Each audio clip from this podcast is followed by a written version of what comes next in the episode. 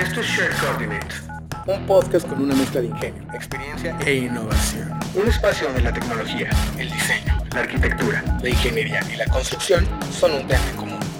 ideas, conceptos, experiencias, flujos de trabajo, noticias y conocimiento aplicado, todo en un solo lugar. Coordenadas compartidas.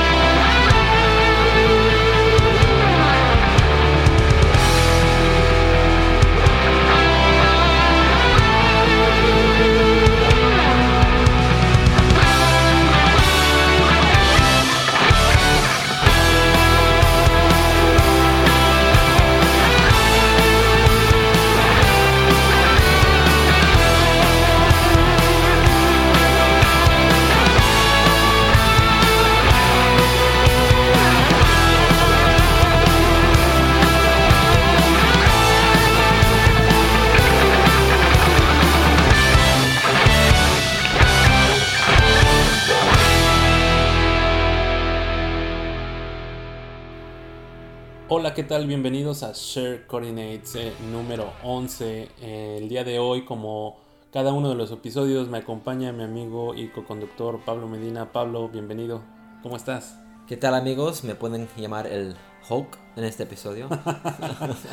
Y es que venimos de ver este Avengers. bueno, sí, lo vimos cada uno un par de veces. Sí, muy buena película. Te tengo que presumir que yo ya la vi tres veces. Wow. Esta noche va a ser mi segunda vez, entonces. Entonces, este, muy buena, recomendada, este, sin spoilers, porque seguramente algunos de ustedes no la han visto. Pero este, Esta parte con Batman, ah, como me encantó.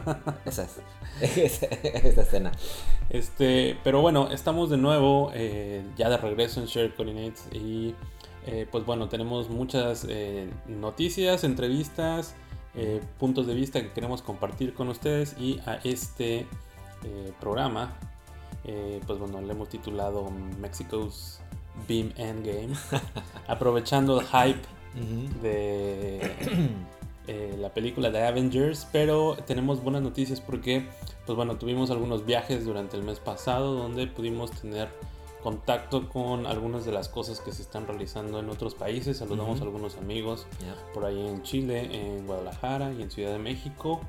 Y eh, pues bueno, el objetivo principal de esta primera parte, que es la introducción, queríamos hablar acerca de algo que se realizó la semana eh, antepasada en Ciudad de México eh, durante eh, el mes de abril, que fue eh, una reunión que eh, estuvo a cargo de la Secretaría de Hacienda y Crédito Público, que para los que no tienen tanta idea qué es lo que es la Secretaría de Hacienda y Crédito Público, es básicamente el ente gubernamental en México que se encarga de eh, administrar todo el presupuesto para las obras e infraestructura de gobierno. Entonces es, es- es muy interesante porque estuvimos por ahí, pudimos estar, colarnos, porque lo que está tratando de hacer México es tener una estrategia para la adopción del modelado de la información en la construcción, que es prácticamente BIM, y eh, con ello están buscando impulsar mucho la,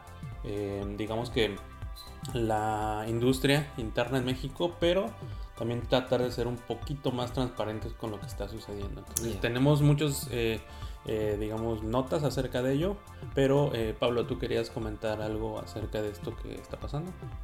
Am, ya no, eh, tengo tiempo pensando en el papel eh, del gobierno en implementar BIM en varios países. He estado he estudiado la implementación de BIM en am, UK, Ujú. eh, en Inglaterra, Britain y, es- y este, el United Kingdom. Am, y tengo amigos que viven allá y tienen diferentes opiniones de lo que, cómo les está yendo la implementación de BIM a ese nivel. En Estados Unidos am, también he estado pensando en cómo lo hemos implementado. Ah, la mayoría del esfuerzo se ha hecho en el sector privado, pero también hay, hay varios este, ah, ciertos sectores del gobierno que están impulsando, el- el- este, utilizando BIM como un proceso.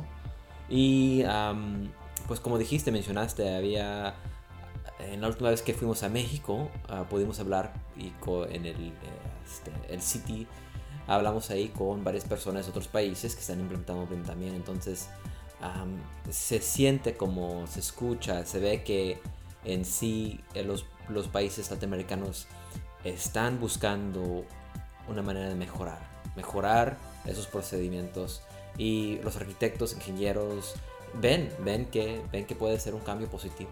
Entonces me gusta hacia dónde está yendo la conversación. Este, no importa en qué país está, es, es algo que todos están ahorita reconociendo como algo que puede ayudar. Es muy importante lo que dices porque es muy cierto que eh, los esfuerzos dentro de Latinoamérica hasta el momento habían sido de una manera eh, como eh, muy particular y hasta cierto punto aislada como que no había tenido una repercusión más allá de todo esto. Pero eh, antes de contarles todo esto, eh, les voy a dar un poquito de historia de qué sucedió con esta estrategia que se está tratando de realizar en México y que, eh, pues bueno, con los amigos que hemos hecho a través del podcast y de varias experiencias que tenemos, hemos tenido una buena, digamos, feedback acerca de lo que ellos están viendo en este movimiento que está tratando de realizar México. Y para ponerlo un poquito eh, más o menos en contexto, esta estrategia se anunció en, eh, me parece, agosto de 2018, del año pasado, donde México ponía muy en firme su, eh, digamos, interés por poder hacer uso de esta metodología y procesos dentro de las obras y construcción relacionadas con el presupuesto que eh, maneja el gobierno. Entonces eh, fue interesante ver que el esfuerzo venía por parte de este ente gubernamental que eh, maneja el presupuesto y creo que en algunos de los podcasts yo me preguntaba, ¿no? ¿Por qué quien está realizando el esfuerzo es esta parte que regula el presupuesto y no tal vez la secretaría o el ente gubernamental que eh, está relacionado con la construcción o el, desarrollo de carreteras o transporte. Entonces, eh, pues bueno, les, tenemos ya respuesta a esa pregunta. Y derivado de, esta, eh, digamos, esta noticia que se realizó, se realizó en, 2018, en agosto, pues bueno, se comenzó a bosquejar una estrategia. Entonces me parece que durante el mes de marzo eh, se puso ya como de dominio público la estrategia como tal, que es un documento de 25 páginas que ustedes pueden encontrar en, el em, em, sitio web de eh, la Secretaría de Gobernación México en un apartado que está para eh, la em, Secretaría de Hacienda y Crédito Público. Está la estrategia para la implementación del modelado de la información en México. Es interesante ver y estudiándola un poquito que eh, lo que está eh, puntualizando es un horizonte de 8 años. 8 años en donde básicamente están tratando de llevar fases y donde están tratando de desarrollar este plan para poder eh, tener en un principio el uso de esta metodología dentro de proyectos específicos en el gobierno. Por aquí ahorita vamos a tocar un poquito el tema acerca de cuáles son los tipos de proyectos que ellos están queriendo eh, subir a este proceso y metodología. Y vamos a platicar acerca de la experiencia porque eh, después de que fue anunciada esta em, estrategia eh, lo que sucedió es que el gobierno comenzó a desarrollarla. Obviamente pudimos tener acceso a, a este documento con anticipación para hacer una pequeña revisión sobre cuáles eran las, eh, digamos, puntos en los que había áreas de oportunidad y se podía mejorar este, esta presentación del documento que está realizando el gobierno. Entonces, eh, a mí me tocó asistir a esta mesa que me parece que es una de las primeras mesas de trabajo que se realizan dentro de la industria para intentar apoyar al gobierno y les voy a contar un poquito más acerca de, todo esto. Sin antes eh, yo creo que mencionar que todo esto deriva eh, de un em, digamos un ambiente colaborativo que ya se está viviendo entre países porque eh, tanto Chile como me parece como Perú y por ahí otros amigos en otros países habían hablado acerca de que había habido estas cumbres o estas reuniones donde los gobiernos se habían reunido y parte de, los temas que se querían conversar era esta implementación de estos procesos específicamente eh, a lo que eh, nosotros estamos enfocados, que es eh, BIM. Entonces, parte de esta estrategia surge de esa colaboración, lo cual es interesante y como lo comentábamos, ya no es un esfuerzo aislado o particular de un país en específico. ¿Te gustaría agregar algo a esto, Pablo? No, no, este, sigue adelante.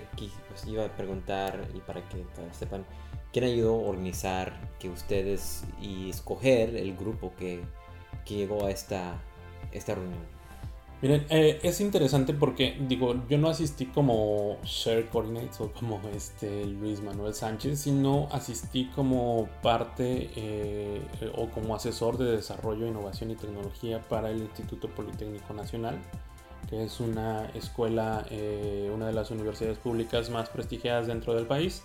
Y me invitaron a participar dentro de la mesa. no tendría como la el dato específicamente de quién fue quien estuvo este, eh, realizando esa selección.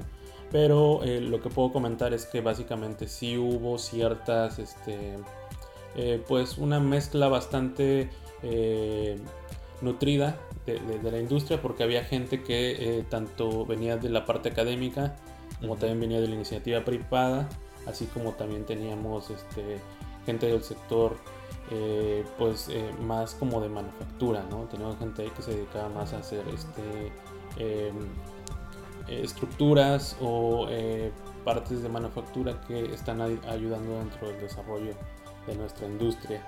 Sin embargo, pues bueno, hubo una participación muy grande. me parece que el gobierno por ahí está siendo asesorado por alguna empresa o algo para intentar tener mucho más contactos de lo que tienen porque eh, digo, hay que recordar que la Secretaría de Hacienda se, dedica más a la parte financiera, ¿no? Entonces la parte o la industria, la construcción, la arquitectura, la ingeniería no es como su fuerte. Entonces seguramente debe de haber alguien ahí que lo esté tratando de encauzar a la, este, al camino correcto. Pero eh, pues bueno, estuvimos ahí y creo que eso fue lo interesante porque pudimos dar nuestro punto de vista acerca de las áreas de oportunidad de este, de este documento, ¿no? Donde, como lo comentábamos, eh, es interesante ver eh, que eh, pues hace un análisis a 8 años, que es básicamente lo que se quiere realizar. Hay objetivos que se quieren alcanzar a corto, mediano y largo plazo, los cuales suenan interesantes, pero creemos que debería de desarrollarse más aún muchas de las cosas, ¿no? Y de lo que platicábamos. Por ejemplo, algo que no viene contemplado dentro del plan es un análisis de la, este, de la situación actual de la industria. Lo cual platicábamos que era necesario y que eh, realmente se, se, realiza. Por ejemplo, tú tenías un ejemplo de un reporte que se realiza en Estados Unidos año con año, ¿no? Ya, McKinsey Report eh, nos da básicamente el estado del, eh, del sector ah, y cómo están adoptando BIM, quién lo está usando, cuáles sectores ah, están sacando mejor provecho, cuáles industrias o clientes están usándolo más o menos y no es un papel que termina con una opinión, simplemente es información ah, en el cual debemos para saber eh, cómo, cómo, vamos.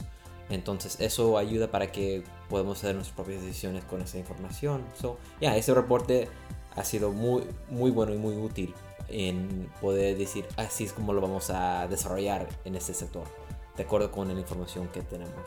Sí, y es parte de lo que comentábamos, realmente no sabemos cuál sea la situación actual de la industria en México eh, no sabemos si eh, el organismo que se dedica a hacer toda esta investigación y levantamiento estadístico, que es el INEGI, tenga eh, esta información tan detallada. Y si no, de todas maneras sería información muy útil porque lo comentamos Pablo aquí antes de iniciar la grabación del podcast que es imposible poder medir algo de lo cual no tienes antecedentes. En este caso, pues no tenemos un antecedente cuál es la situación actual de BIM y no podríamos medir cuál ha sido el impacto que podría tener. Pero regresando un poquito al documento, les voy a comentar rápido el contenido. Son nueve puntos los que toca. Uno, primero se presenta el proyecto como tal, después se da una pequeña introducción, después se hace una narrativa de la situación actual, que no es eh, el análisis que nosotros estamos eh, comentando, simplemente es una narrativa. Eh, se hace hincapié en acuerdos nacionales e internacionales dentro del marco normativo que tiene México en este caso. Por ahí había algo muy interesante acerca de la meta, este, creo que esto es como a nivel global, sobre eh, la meta del 2030, donde se trata de hacer eh, parte o mucha de la arquitectura, diseño y construcción sustentable. Entonces, eso es interesante porque, pues bueno, hay eh, tratados y acuerdos internacionales y normativas y leyes nacionales que están tratando de tener estos objetivos. En el punto 5 encontramos que, pues bueno, se describe la finalidad de este plan Después hay una visión, estrategia y objetivos. Eh, y eh, una hoja de ruta. Se hace otra descripción sobre las estrategias. Y al final, eh, pues una descripción sobre el seguimiento y la evaluación. digo, rápidamente me gustaría comentar que generalmente sería interesante eh, abordar el tema acerca de que mm, es un trabajo en conjunto colaborativo. Hablábamos con Sebastián Manríquez de Plan BIM de eh, eh, Chile, que es un buen amigo y estábamos platicando acerca de cuáles serían los puntos interesantes en los cuales podríamos intentar ayudar y aprender de la experiencia que ellos han tenido. ¿no? Sebastián nos comentaba que eh, para poder realizar este plan o lo que ellos habían realizado, pues habían ayudado mucho del, eh, me parece, del Reino Unido, en específico del BIM Task Group. Y eh, pues bueno, nos pasó mucho de los tips y de la experiencia que han aprendido y que el gobierno de México también ha estado en contacto con Plan BIM Chile para poder intentar seguir un cierto camino y no tropezar con la misma piedra o no intentar inventar el hilo negro de BIM, ¿no? Entonces en este caso eh, hemos querido hacer un análisis rápido del documento y este lo primero que habíamos puesto sobre, sobre la mesa es que merece mucho la pena hacerse un estudio sobre la situación actual de las dependencias y cómo es el sistema de contratación de un proyecto, así como la manera de requerir y recibir entregables por parte de este, de los contratistas que tiene el gobierno. Que lo que comentábamos con Sebastián básicamente era eh, hacer como una investigación de cómo el gobierno contrata, porque cada secretaría, cada dependencia contrata de cierta manera. Entonces lo que estábamos eh, buscando es hacer una homologación de contratos para que, eh, no sé, si tú a ti te contrata la Secretaría de Marina y te pide BIM, este, no lo haga de una manera y que después vayas a la Secretaría de Comunicaciones y Transportes y te lo pida de otra manera, ¿no? Cada uno de ellos debe ser homologado. En el Reino Unido tienen implementación nivel 0, 1, 2 y 3 y el nivel 2 que, salió creo que en 2016 eh, era habían trabajado muchos años antes para poder tener un, estándar contrato que podían agregar como un, un addendum a cualquier contrato del gobierno. Pero para poder llegar ahí antes, tenían que estandarizar sus contratos. Entonces, tú quieres implementar algo a un estándar nacional, pero estás viendo que los contratos y la manera que entregan los proyectos son muy, muy distintos y a veces unos no se prestan para una manera colaborativa de, desarrollar el proyecto. Lo que estás mencionando otros países han pasado por esa dificultad de simplemente no llegar con un addendum BIM y agregar los contratos. Tienes que ver desde antes cómo están formalizados los, los contratos y de, de cada uno de sus gabinetes o grupos. Es una de las grandes áreas de oportunidad que nosotros estábamos intentando eh, pues poner en el, en el, este, en el reflector como áreas de oportunidad que podrían ayudar a este plan o a esta estrategia a mejorar y dentro de ello también eh, pudimos ver que sería este interesante hacer notar que para que esto sucediera eh, sería indispensable activar o crear un grupo sin intereses de por medio para liderar el esfuerzo. Eh, no sería posible dejar todo en manos de la Secretaría de Hacienda, como es en este caso, y es indispensable hacer uso de asesores o agrupaciones que puedan conducir los esfuerzos de mejor manera, siempre y cuando el grupo creado tenga la libertad de tomar decisiones para el bien común y no estén eh, atados a compromisos contraídos, ¿no? que tengan que ver con alguna empresa privada o algo por el estilo. Entonces es otra de las cosas que ponemos en contexto que sería bueno eh, tenerlo y lo que comentaba, ¿no? que sería bueno tener también eh, de cada una de las secretarías o dependencias, personas involucradas, las cuales ayudarán a tener una apertura eh, mayor y tener un acceso más fácil a cada uno de los requerimientos que se tienen. Ya, y estábamos comentando antes del podcast de que implementando esto que enseñamos en el curso de, de, de la, el AGC, del BIM uh, Education Program para BIM Manager, es que si tú, tú llegas a cualquier empresa, cualquier grupo y intentas implementar BIM con alguien de afuera, siempre vas, va, vas a tener más resistencia. Entonces, uh, una de las mejores estrategias es encontrar a alguien adentro que ya conoce cómo trabaja la organización, involucrarlos a ellos, educarlos, capacitarlos y que ellos hagan ese cambio de, desde adentro. Uh -huh. Y digo, es, es, es, bueno tener este, a lo mejor, agrupación. Lo pusimos también dentro de los puntos que sería bueno tomar dentro de este horizonte que tienen de, de, de 8 años.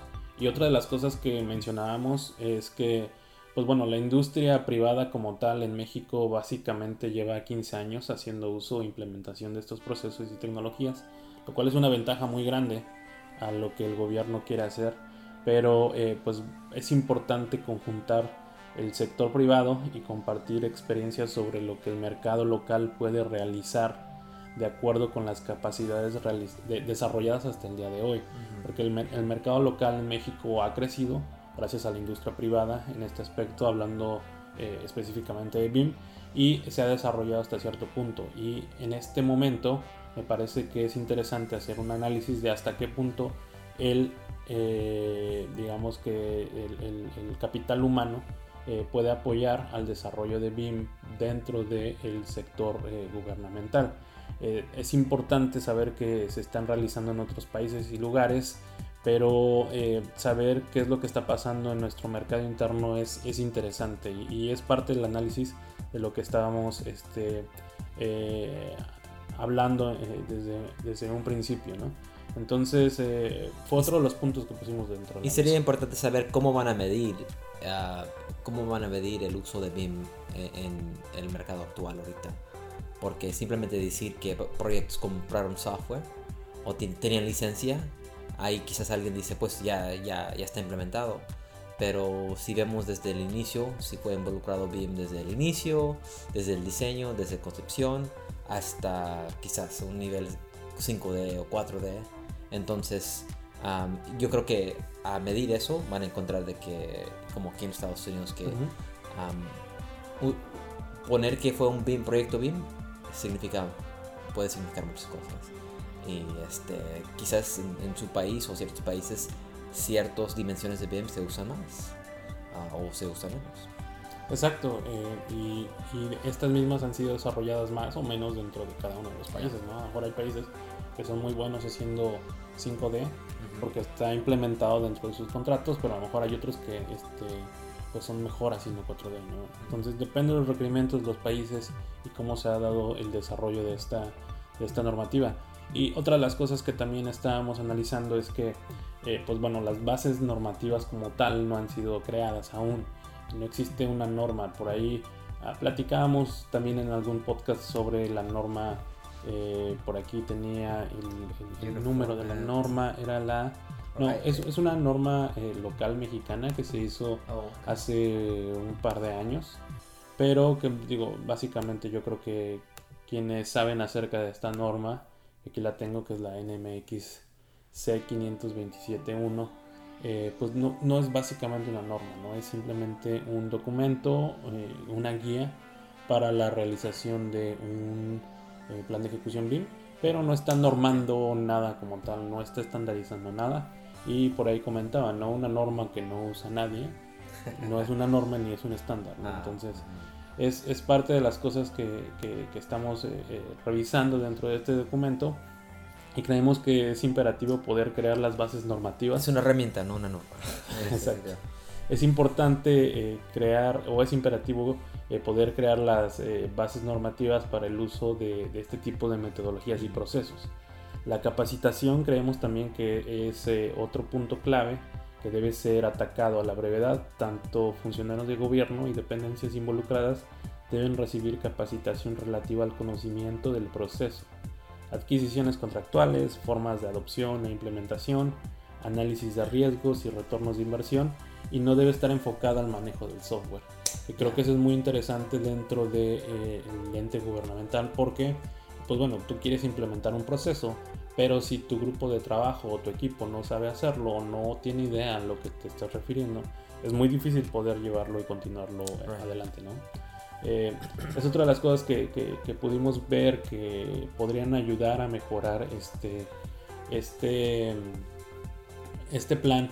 Y lo que platicamos con nuestro amigo Sebastián Manríquez de Plan Bien Chile era acerca de cuál había sido su experiencia, ¿no? comparándola con lo que ahorita está este, ejecutando México. Y él nos comentaba una, eh, pues digamos, un eh, escenario donde ellos se encuentran actualmente y es que pasaron, más o menos él nos comentaba que habían pasado tres años desde que ellos habían lanzado este esfuerzo que se llama eh, Plan Bin Chile, que lo que sucedió fue que durante los primeros tres años ellos se dedicaron a trabajar en conjunto con las eh, secretarías de cada uno de los ministerios que allá les llaman, eh, para saber cuáles eran sus procesos internos, estudiar cómo el gobierno trabajaba, cómo contrataba, para posteriormente realizar normativas, roles y responsabilidades y al final, después de haber desarrollado todo este marco teórico y normativo,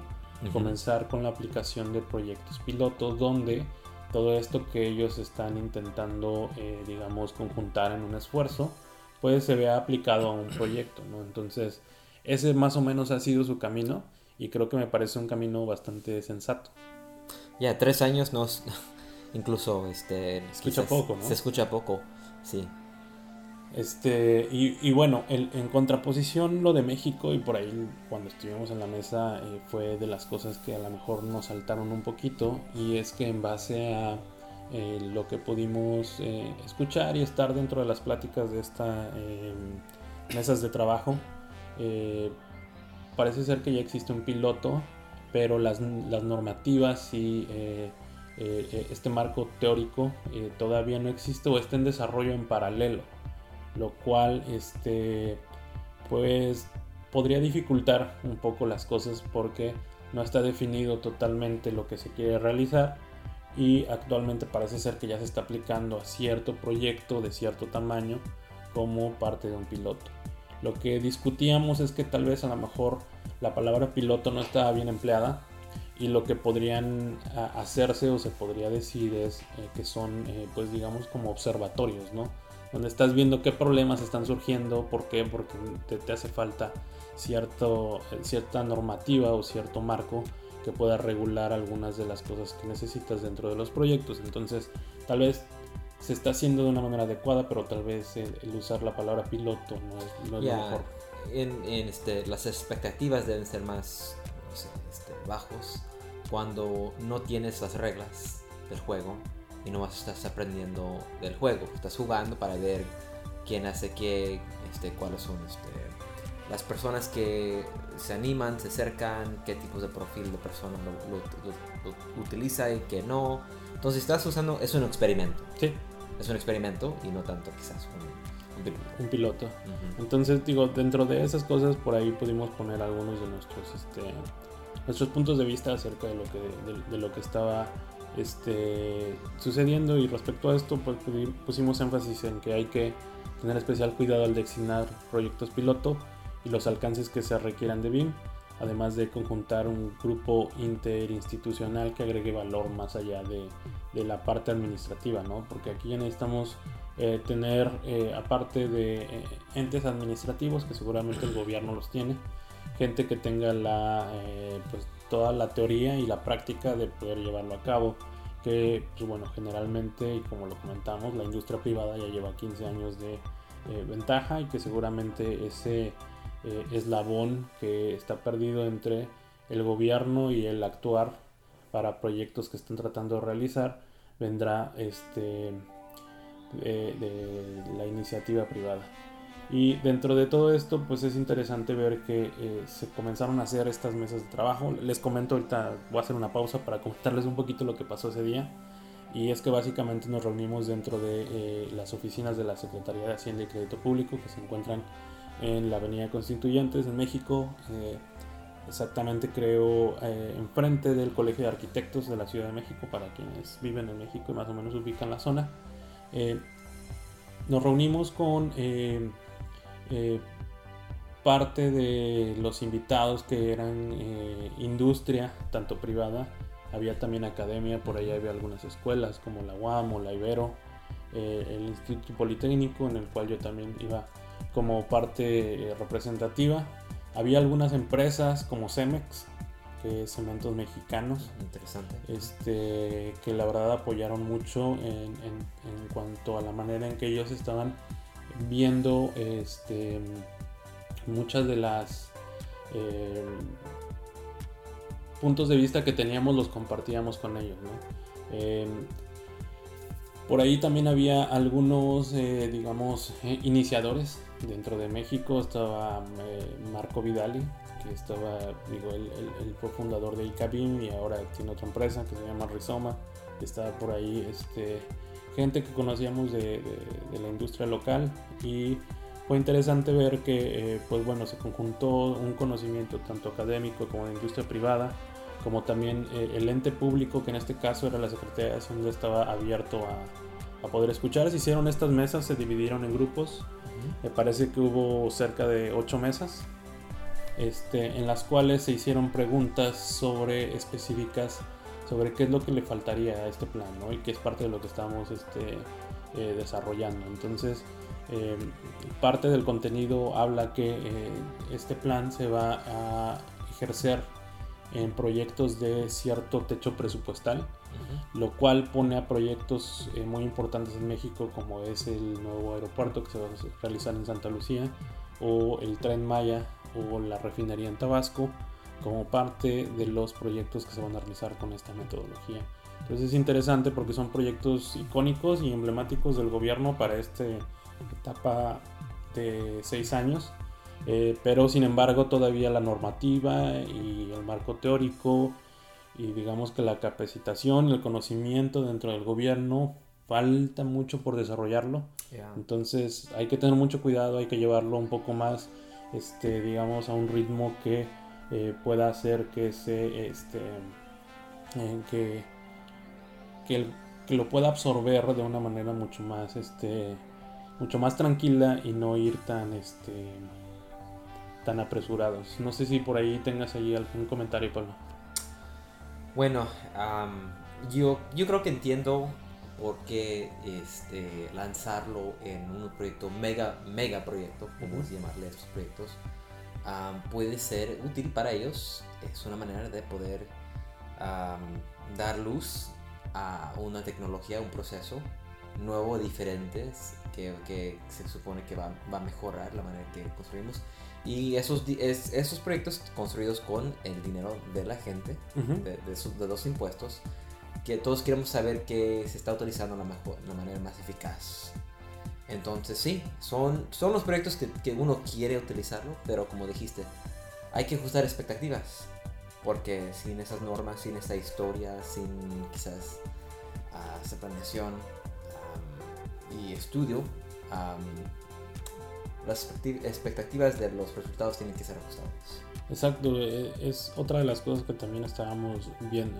Se dice que se quiere usar la metodología del proceso BIM, pero no se dice qué parte de todo ese proceso se quiere usar. ¿no? Digo, aquí habíamos hablado en un episodio anterior sobre las n dimensiones de BIM que podemos tener tantas aplicaciones, le encontramos un modelo.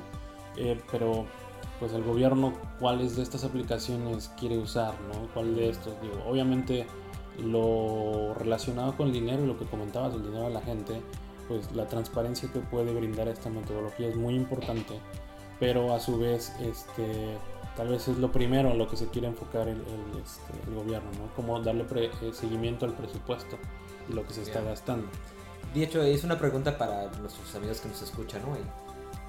Y, me encantaría, de hecho, si con el, el número que tenemos por WhatsApp, si alguien quiere darnos su opinión estaba, me estaba preguntando cuál es el papel del gobierno en implementar procedimientos o procesos como BIM, como Lean, como ah, Lean y uh, Lead, uh, sostenibilidad. Creemos que el gobierno debe hacer algo para impulsar estos procesos? ¿O creemos que dejemos dejarlo solamente en la mano de la industria privada? Exacto, yo, yo, yo creo que es un complemento, tanto la industria privada como el gobierno. Eh, sin embargo, creo que el gobierno tiene ese voto de peso Mm, de conducir, es- este, es- este, este es, es este órgano que conduce el esfuerzo, ¿no? Y donde de cierta manera él pone las reglas y todos tratan de seguirla o de mejorarlas. Y eh, creo que es un eh, esfuerzo en conjunto.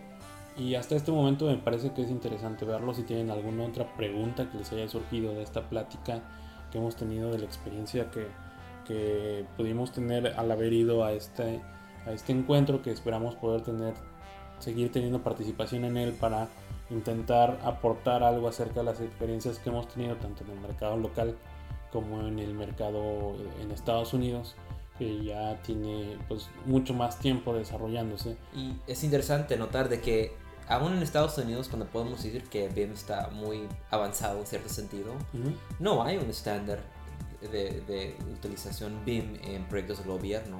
Y no, y no ahorita, de lo que entiendo, no hay ninguna este, plan en el futuro para cambiar eso. El gobierno permite que cada, primero, cada estado haga, implementa estrategias para poder, para sus proyectos de construcción en su propia manera. Y, pero sí hemos, eh, hemos visto que hay, hay ciertos sectores del gobierno que han hecho una decisión, como el, el VA, Veterans Association.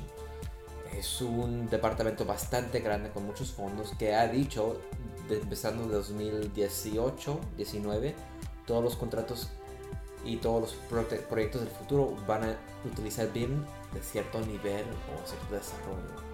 Y, y han hecho sus estudios, saben de que la mayoría de sus servicios son hospitales, que el hospital va a quedar 40, 50, 60 años.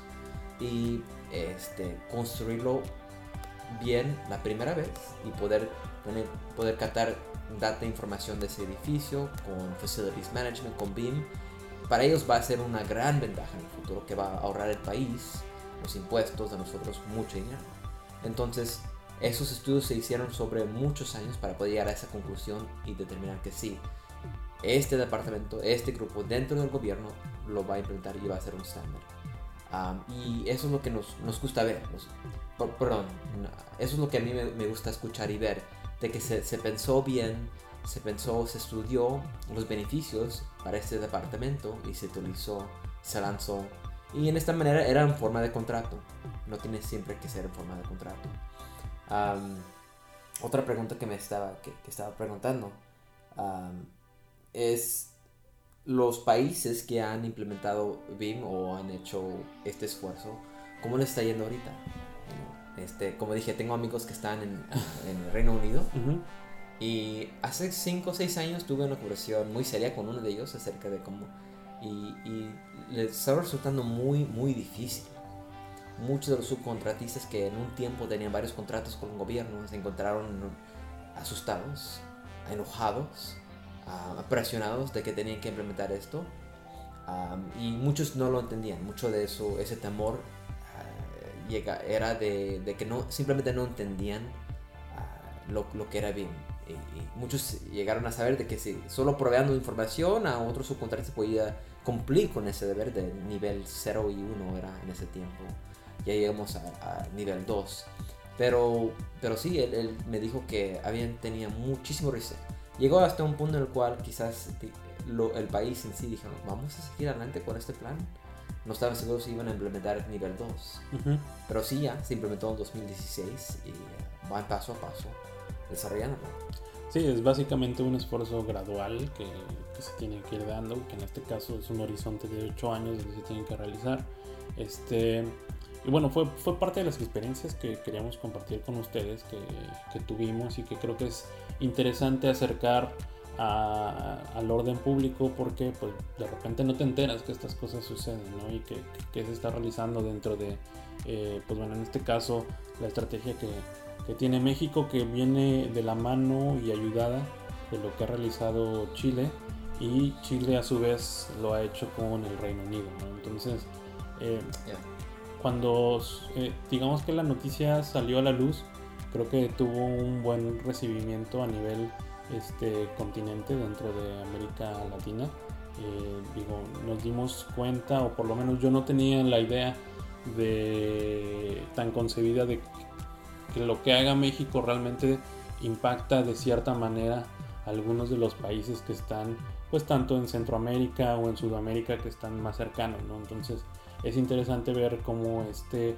esfuerzo puede coadyuvar en ciertas alianzas con otros países para también poder eh, ayudarlos a desarrollar eh, cada una de sus normativas de acuerdo a las experiencias que hayamos tenido, ¿no? ya, ya sea en México, ya sea en Chile, con la ayuda de, del Reino Unido, en Estados Unidos, que como lo comentas, no hay un estándar como tal eh, que englobe a todos dentro del gobierno, pero lo que comentábamos, ¿no? cada estado tiene su esfuerzo como muy particular y cada uno está haciendo su adopción de, de manera diferente, ¿no? Podríamos hablar que yo creo que tanto California como este, Nueva York este, son de las áreas que a lo mejor se están por el por el volumen de construcción que se tiene y desarrollo es donde están mucho más este, avanzados en el uso de estos procesos y metodologías, sí, ¿no? Sí, exactamente. Un buen ejemplo también sostenibilidad también es muy importante y vemos que esos esos cambios llegan primero a esos países en el cual están en más peligro de no, si no lo implementan ahorita y no tienen un plan, y están viendo el crisis, el volumen de gente que, que, va a llegar a California o que, o que va a poner este, realmente un, va a ser que un, un, un, tax, perdón, este, los recursos, ya no va a haber suficientes recursos eh, dentro de los estudios que están haciendo para la gente que va a venir, va a autorizar estos servicios tienen que prepararse ahorita en este, este momento. Ah, bueno, tenían que haberse preparado mucho antes. pero sí, lo estamos viendo en, estos sectores, en, estos estados. no sé, este, eh, yo, yo estoy, ah, tengo esperanza de que lo que estamos viendo, lo que tú platica, platicaste, estos conversaciones que están teniendo estas juntas, van, para, van a un a un fin, ¿verdad? Llegan a una conclusión, que una determinación, un hay, plan de acción. Hay muchos actores dentro de la mesa, entonces eso empieza a ser como Juego de Tronos. pero, pero, este, no, a lo que me refiero es de que hay mucha gente involucrada, entonces hay que, las fichas se van a comenzar a acomodar poco a poco para intentar impulsarlo eh, de la mejor manera posible. Creo que la industria, o por lo menos todas las personas que estaban dentro de esta eh, reunión o que tuvimos eh, el gusto de estar ahí, conocernos algunos, porque haces nuevos este, amistades, eh, pues estaban abiertos a seguir continuando con este esfuerzo, a ayudar al gobierno. Por ahí llegaban de repente algunas preguntas de este, si habría oportunidad de, de, sumar a otras empresas o algo. La verdad es que yo creo que el gobierno también está totalmente abierto a hacerlo. Eh, te digo, yo no tengo conocimiento de cómo se extendieron las invitaciones ni cómo se escribió todo esto, pero em, pues básicamente yo creo que ellos también están abiertos a seguirlo haciendo. Las mesas se, seguirán llevando a cabo, seguramente habrá diferentes actores participando. Tal vez vayan, algunos repitan, tal vez otros no, inviten a algunos nuevos. La idea es seguir nutriendo este esfuerzo, pero pues yo creo que de una manera controlada, ¿no? Donde, eh, pues bueno, el gobierno eh, de una u otra manera tiene un objetivo, el cual tiene que llegar y hasta cierto punto tiene que ser selectivo con quienes pueden estar este, aportando más sobre su experiencia y quienes tal vez de repente no puedan caber dentro del esfuerzo por ciertas eh, restricciones o parámetros que ellos creen que deben existir para poder hacer esto. Sin embargo, este, pues bueno, nos alegra mucho compartir con ustedes esta, esta experiencia que fue nueva para nosotros y que pues bueno, siempre tratamos de estar dentro del mercado, viendo qué se puede hacer, cómo podemos ayudar. Y pues bueno, este, este es eh, nuestro último programa antes de que viajemos, ¿no, Pablo? De hecho, este mes tienen la gran fortuna de que haya dos episodios, creo, de... Sí, va a haber dos episodios. este, dentro de... no, mañana viajamos a Costa Rica, vamos a dar un curso ahí. Ah, y, después tenemos otro planeado para México en julio, ¿no? Exacto, entonces... Puede ser este que haya dos este mes y uno Exacto, como, planeamos más o menos el, orden de publicación, aguantamos un poquito este de, mayo porque este, pues bueno, queríamos compartir con ustedes esta experiencia que tuvimos en México y con el esfuerzo de implementación que quieren hacer de la metodología. y también porque pues bueno estamos planeando este viaje a Costa Rica que ya mañana salimos este camino allá y donde también trataremos de recopilar experiencias de la gente de Costa Rica que nos platique un poquito más de cómo está su mercado para darnos una idea de cómo está funcionando todo en Centroamérica que es como otro otro continente chiquito Oh, que sí. funciona diferente Prepárense porque de ahí de seguro va a ser una información muy buena y nos vamos a divertir. Exacto. Y ya por último, si quieren tener eh, acceso a eh, este estrategia de implementación que, que se tiene, eh, pongan Google en Google, eh, pongan en el buscador estrategia para el modelado de la información MIC, que se llama MIC, este, y les va a salir dentro de los primeros dos resultados eh, la estrategia y van a poder tener acceso al documento PDF que el gobierno publicó y también a la nota de prensa que eh, está fechada con el 30 de agosto de 2018. Entonces es parte de la documentación que tuvimos para realizar este, esta pequeña intervención. Y eh, pues bueno, vamos a nuestra sección de Brainstorm, Pablo, donde vamos a abrir algo acerca del Lean Construction. Cuéntanos un poquito de eso. Claro, no, eh, encantado. Este, am, sí, eh, Elisa, am, bueno, ahorita van a escuchar de ella. Este, tomó un curso de, de- de Lean Construction en el AGC también. Lean Construction, Lean, metodología Lean es una manera de poder mejorar los procedimientos. Entonces, ah, de lo que yo sé, este, el grupo de ella es unos, unos uno, único grupo que tiene esa certificación de, de Lean por el AGC. Entonces, no, este, encantado poder tener ella como un fuente de información para nosotros y de seguro si personas tienen preguntas acerca de Lean, maneras de implementar, no importa si es software o otra metodología, aquí tenemos amigos que este, se dedican específicamente en el desarrollo y capacitación de Lean en empresas. Vamos entonces a nuestra sección de Brainstorm.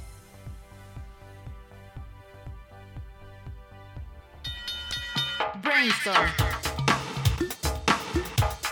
Invitados, debates, opiniones, consejos de expertos, historias de éxito y fracasos exitosos. Brainstorm.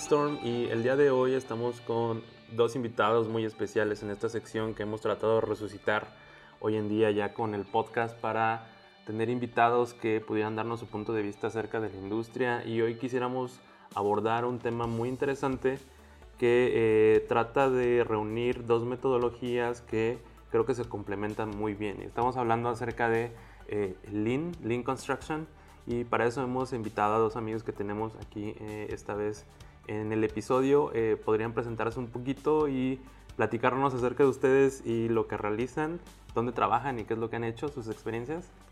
Sí. Hola, yo soy Elisa López.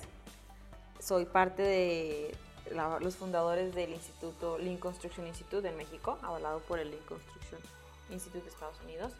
Y además tenemos una empresa que da consultoría y hace gerencia de Lean Construction. Mi nombre es Andrés Bustos y así como menciona Lisa, también hago parte de Becer Lean. Eh, Es nuestra compañía y en donde hacemos, apoyamos a las compañías constructoras en implementar pues esta cultura Lean en, en sus, en su día a día. Muy bien, es interesante saber que eh, lo habíamos platicado como ya en otros episodios, que existen diferentes metodologías de trabajo que lo que intentan es eh, tener este eh, pues entusiasmo sobre la colaboración y en específico sobre el Lean acerca de la correcta utilización de los recursos, ¿no? Entonces eh, pues, nos gustaría saber un poco más cómo ustedes han revisado hayan visto como el enfoque de esta metodología en México, cómo se está manejando, cómo complementa algo de lo mucho que hablamos en este podcast que es este BIM y eh, pues que nos cuenten un poquito más acerca para que la gente eh, la conozca y sepan acerca de cómo esta podría ayudar dentro de sus proyectos. Pues Luis, definitivamente son complementarias, así como BIM ayuda a complementar a Lean, también viene otra tercera parte que es el, el IPD o el Integrated Project Delivery, o sea, son esos como los tres hermanos, podríamos llamar.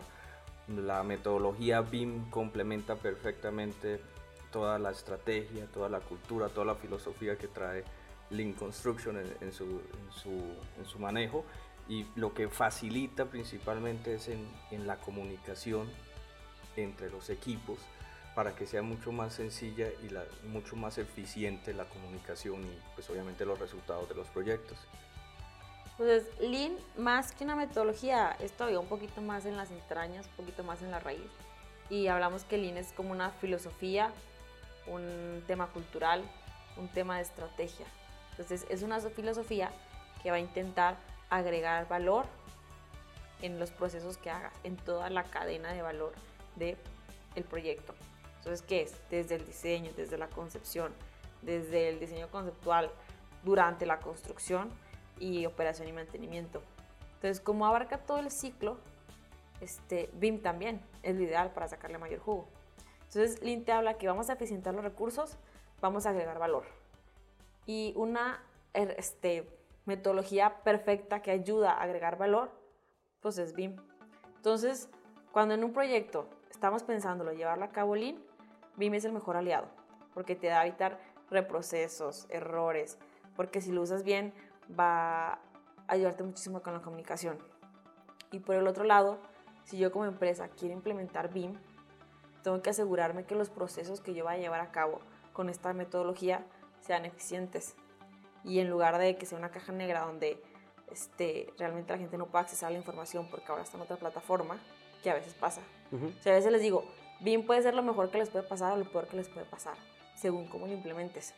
Si implementas bajo la metodología y los conceptos de Lean, BIM lo puedes llevar muy bien, le ayuda muchísimo ahora, le ayuda muchísimo al cliente y, y, evitas muchos retrabajos, más que nada. Muy bien, ¿y ustedes cómo han, eh, digamos, tratado de eh, permear este conocimiento dentro de la industria? Porque, digo, si no me equivoco, aunque la filosofía, la manera de pensar acerca del Lean ya tiene cierto camino recorrido eh, dependiendo del país donde se encuentre. En México apenas comienza a difuminarse o a esparcirse un poco más eh, esta manera de trabajar, ¿no? ¿Cómo han lidiado con ello? ¿Cuál es la situación actual que ustedes ven dentro del país? ¿Qué se está haciendo? ¿Qué esfuerzos hay como para tratar de impulsarla? ¿Nos podrían contar un poco más acerca de ello?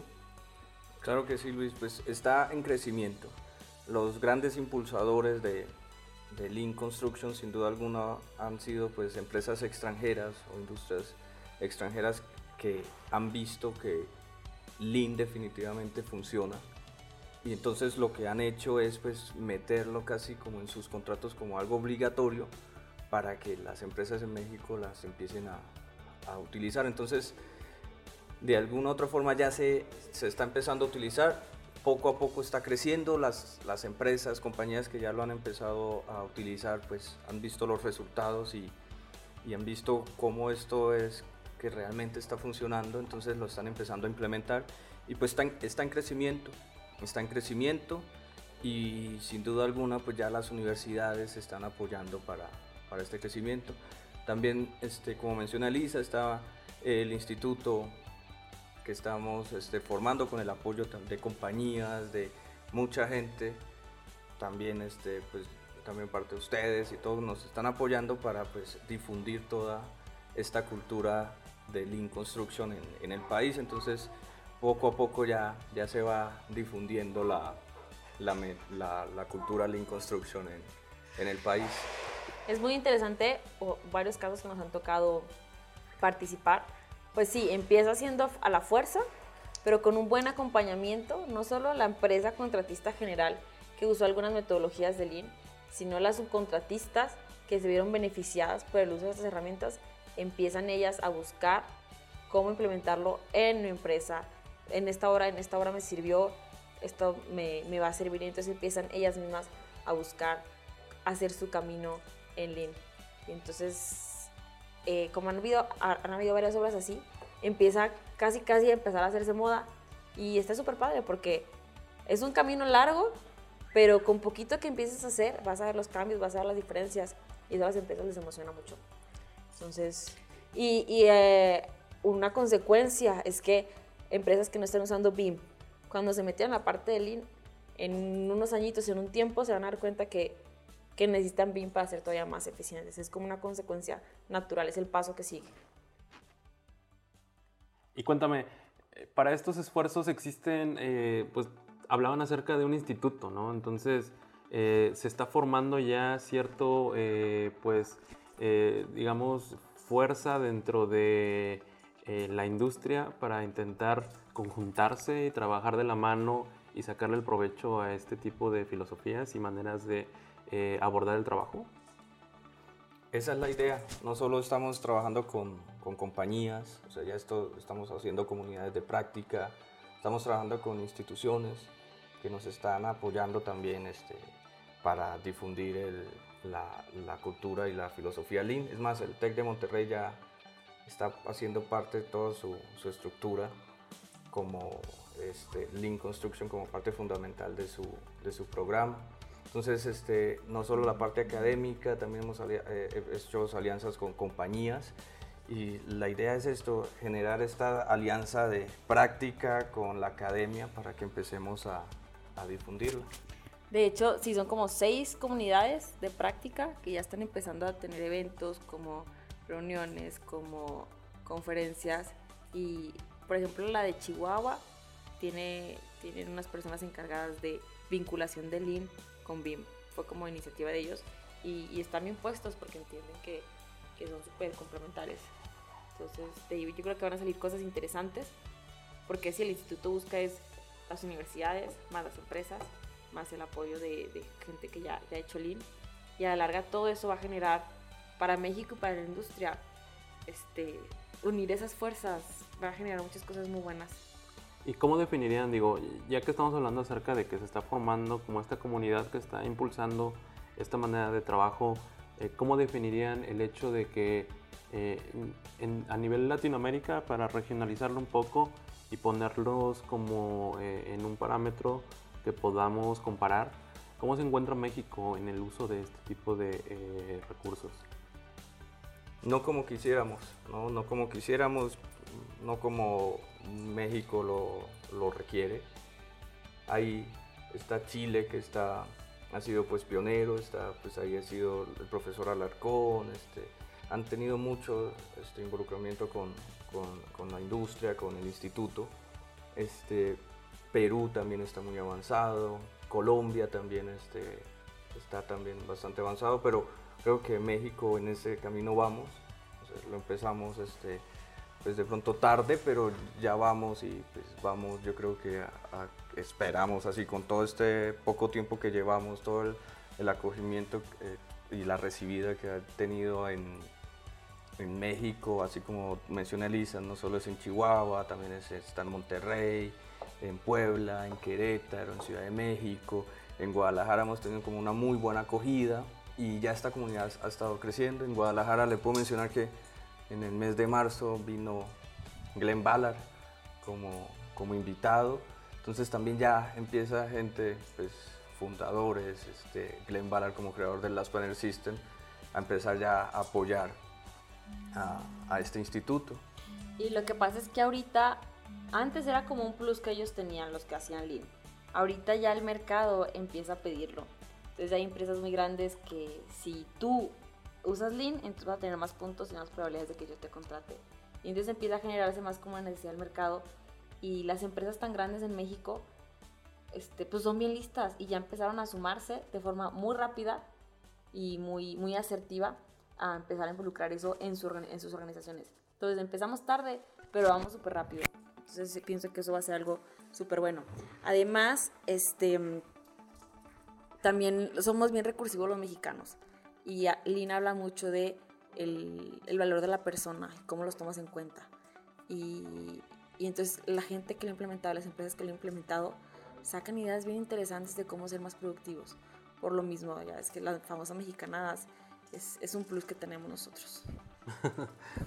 Suena bastante divertido, pero en, este sentido, eh, y yendo como a casos de estudio sobre lo mucho o poco que se ha realizado ya en el país, eh, ustedes cuentan con experiencia en algún proyecto donde ustedes puedan decir, mira, en este proyecto creemos que se hizo una buena implementación de Lean y fue acompañada con procesos eh, colaborativos y de tecnología, como lo hablamos en el podcast acerca de BIM, ¿no? ¿Podrían comentarnos acerca de si tienen esa experiencia con algún proyecto que pudieran compartir con nosotros? Claro, Luis, creo que tuvimos el, el gusto y, el placer de estar en, el proyecto de la implementación de la planta de BMW en San Luis Potosí.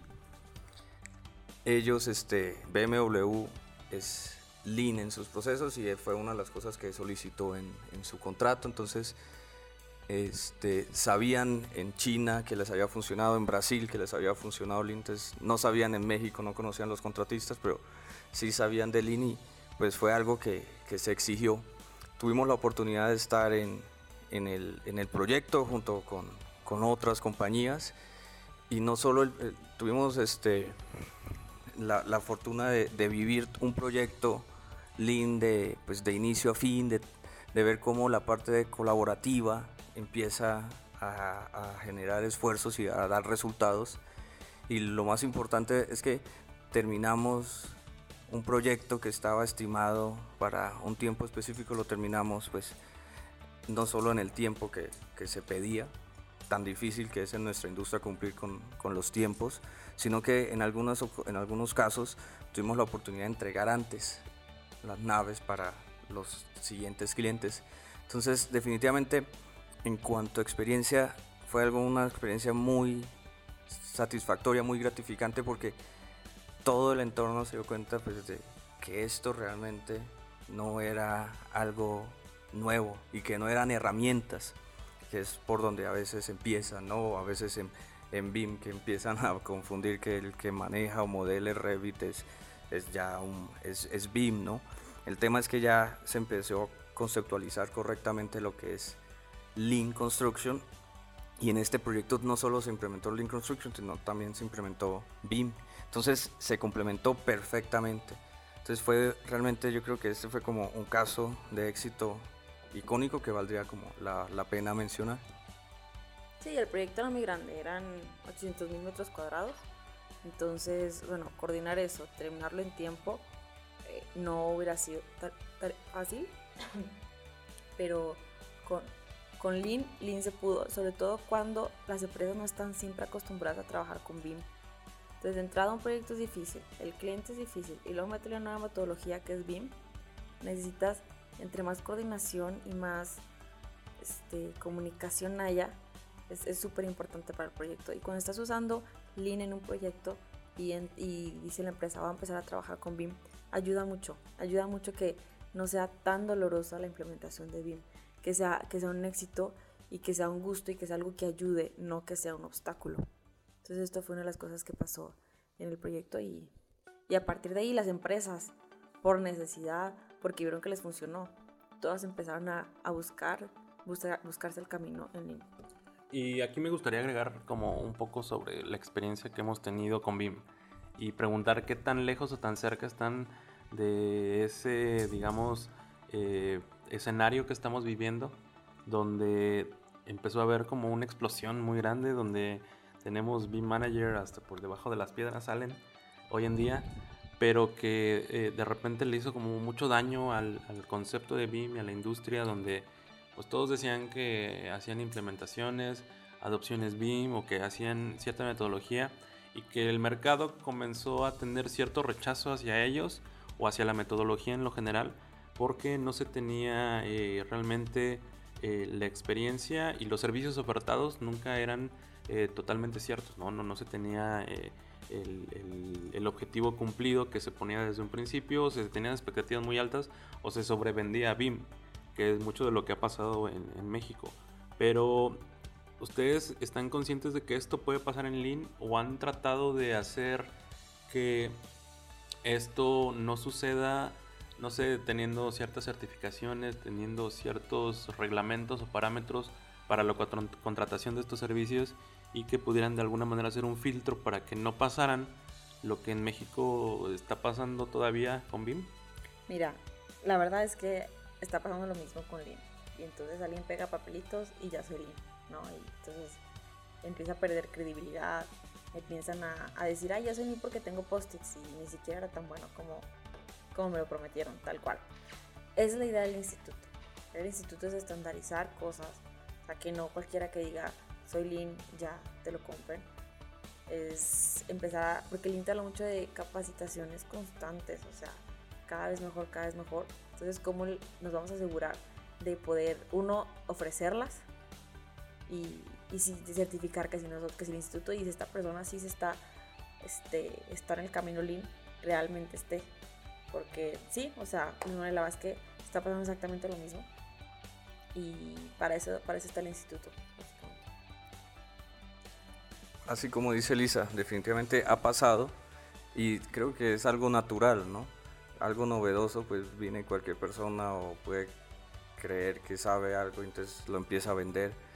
Pero yo creo que con esto, con lo que estamos difundiendo, el mismo, pues ya la industria lo está requiriendo, pues se va a dar cuenta de, pues realmente quiénes lo saben aplicar y quiénes no. Y cada vez vemos que, que hay más interés, este, pues cada vez estamos pues más en contacto con, el AGC en los Estados Unidos. Entonces, pues ese es algo, importante que también estamos generando con, el instituto, es hacerlo como muy, o sea, el instituto es quien manda los, parámetros, las certificaciones, ya todo lo estamos manejando por medio de las, universidades para que el, instituto no se vuelva un ente certificador, sino que sean las instituciones.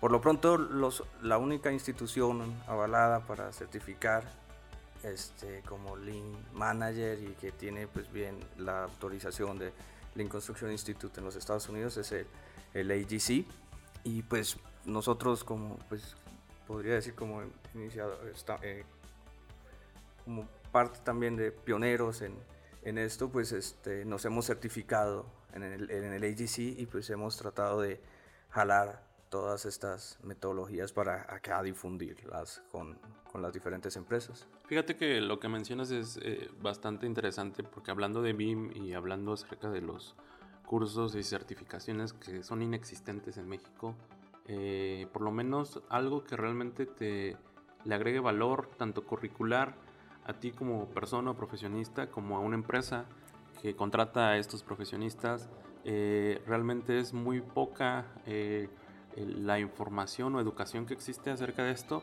y mucho de los procesos que solemos tomar pues obviamente vienen de Estados Unidos, ¿no? donde pues todo esto está mucho más estructurado, mucho más estandarizado.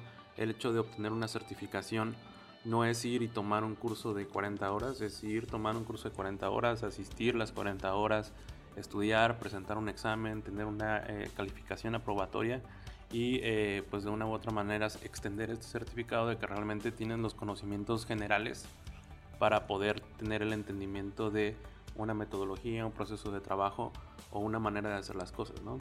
En México eh, no existe creo que nada eh, parecido y lo hablábamos en algunos este, episodios anteriores sobre las certificaciones que existen. ¿no? Ahí me parece que la Secretaría de Hacienda eh, y Crédito Público en México está por lanzar o está por impulsar algo acerca de lo que va a pasar con BIM y una de las, este, digamos, impresiones que se tienen es que seguramente sacarán una certificación para BIM en, en México. Entonces, eh, sería interesante saber, eh, y seguramente lo comentaremos en, en próximos episodios, sobre qué es lo que está pasando dentro de este ámbito y si realmente, como lo comentan, no, no debe de haber como un instituto eh, o como un ente certificador porque se presta mucho, eh, digo, especialmente en, en- en- eh, países latinoamericanos, digo, conocemos nuestra cultura y sabemos a qué se puede prestar que solamente hay un ente certificador que acapare eh, el poder de poder certificar y que no sea como lo están platicando, ¿no? Acerca de las, eh, o a través de las instituciones, que pueda hacer como mucho más plural el hecho de, de obtener una certificación o un grado de conocimiento sobre alguna materia.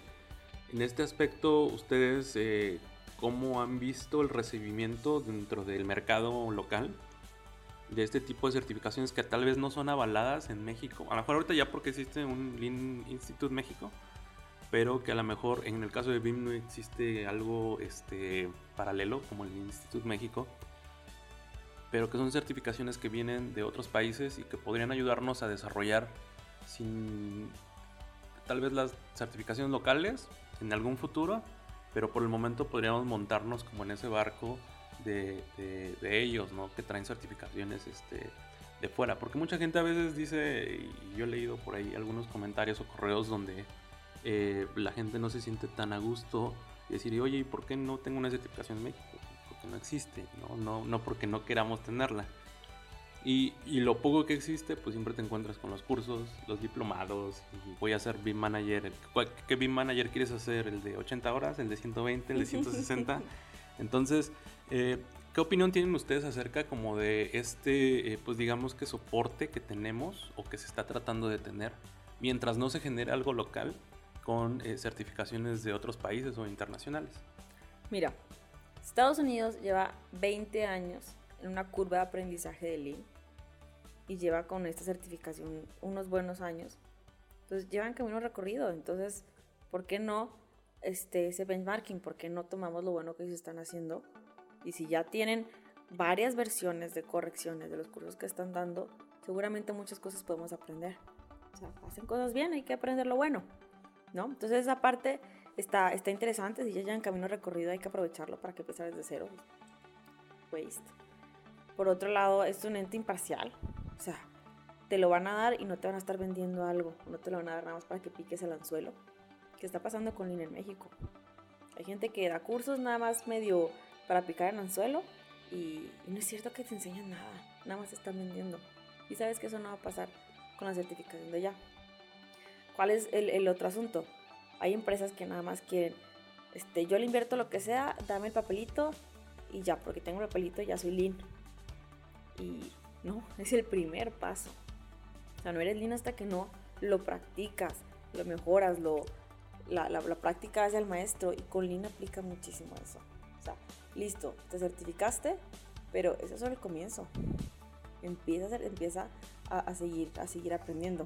Entonces, está padre el apoyo y más que Estados Unidos está, está queriendo apoyar en eso, o sea, no están cerrados. Ofrece, por ejemplo, la certificación que ustedes hacen de, de BIM en México, está padrísimo que lo hayan acercado a nuestras posibilidades.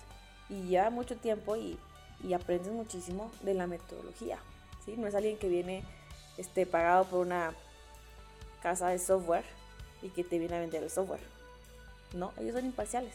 Entonces lo que vas a aprender es como muy genuino. Y, está súper padre. Y estamos intentando hacer lo mismo que, estamos, que, que, se hace con BIM aquí en México.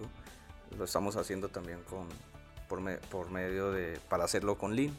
Así como hay una certificación de BIM Manager por medio del AGC, también hay una certificación de Lean Manager del AGC, entonces también estamos pues acercando todo ya pues a, a la AGC como socio estratégico para que nos empiece a, formar a toda esta gente que tiene el interés, ya las ganas, que ya, ya tienen como esa semillita implantada, pues realmente para que se empiece a, a formar aquí desde México. Entonces estamos también acercando un poco eso.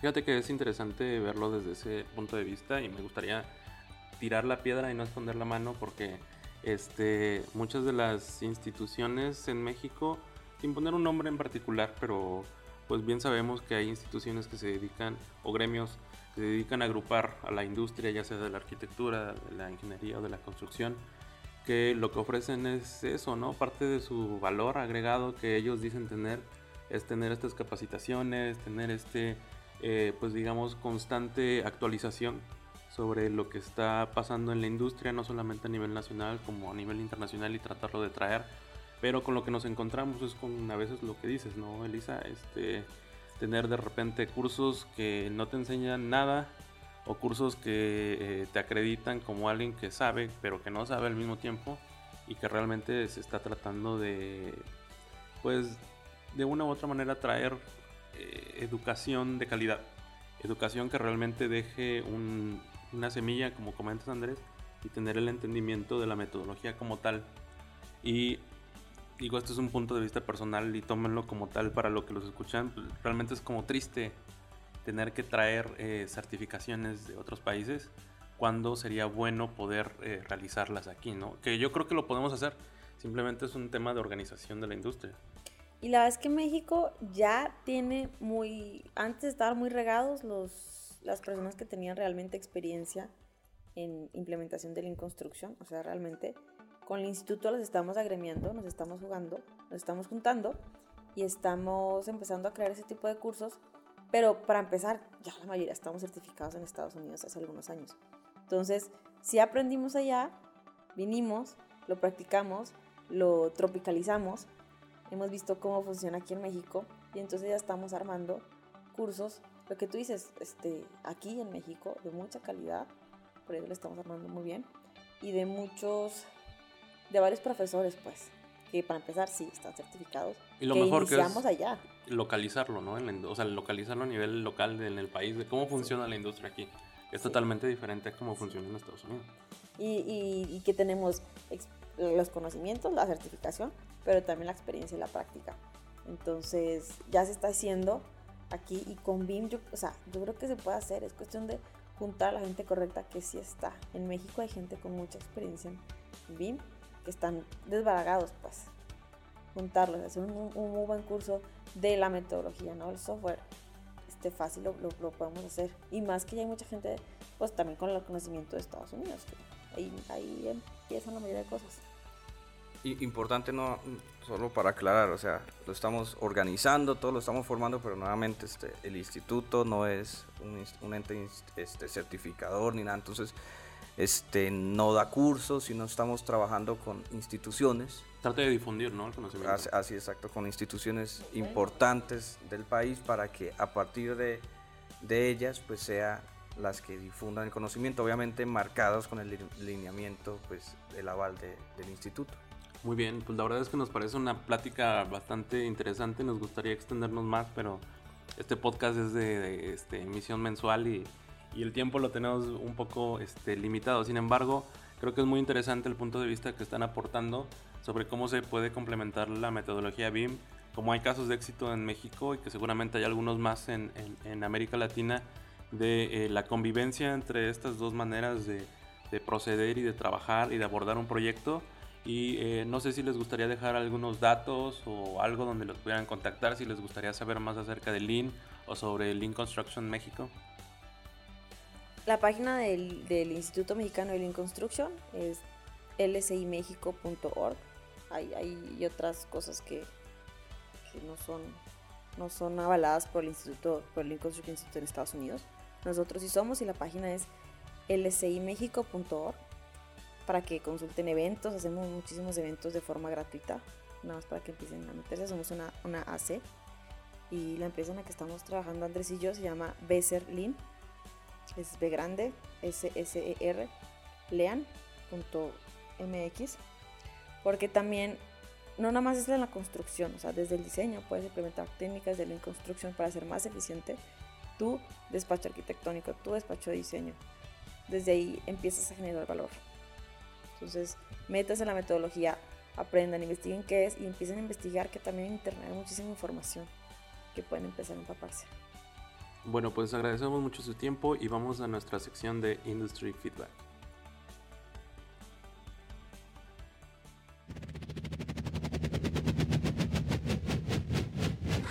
Industry Feedback. Noticias, tecnología, software, hardware, experiencias y conocimiento aplicado. Industry Feedback.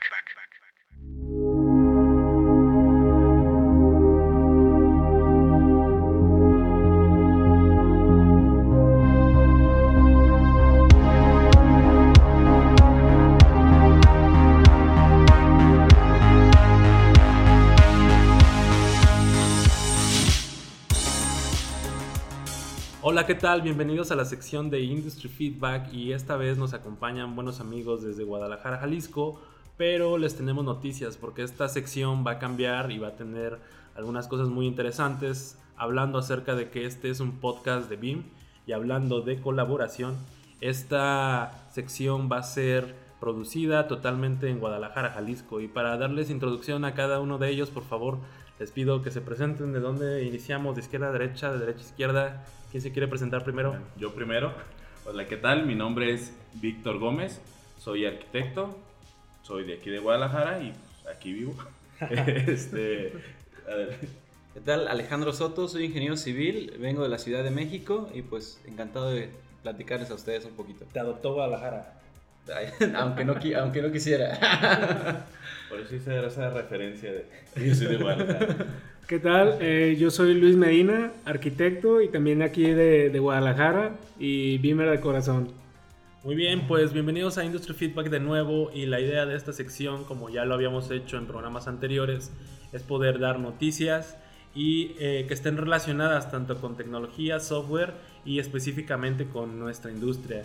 Y hoy nuestros amigos de Guadalajara traen muy buenas noticias y notas de las cuales vamos a debatir y dar un punto de vista acerca de lo que ha pasado en estos últimos semanas dentro de la industria, porque hay cosas muy interesantes como la parte de Notre Dame, ¿no? Por ahí, ¿quién quería comentar algo acerca de ello? Pues ahí sumándonos al tema eh, de las redes, al top, este, eh, comentarles que la catedral ubicada en París, Francia, ardió de un momento para otro, en la tarde del 15 de abril.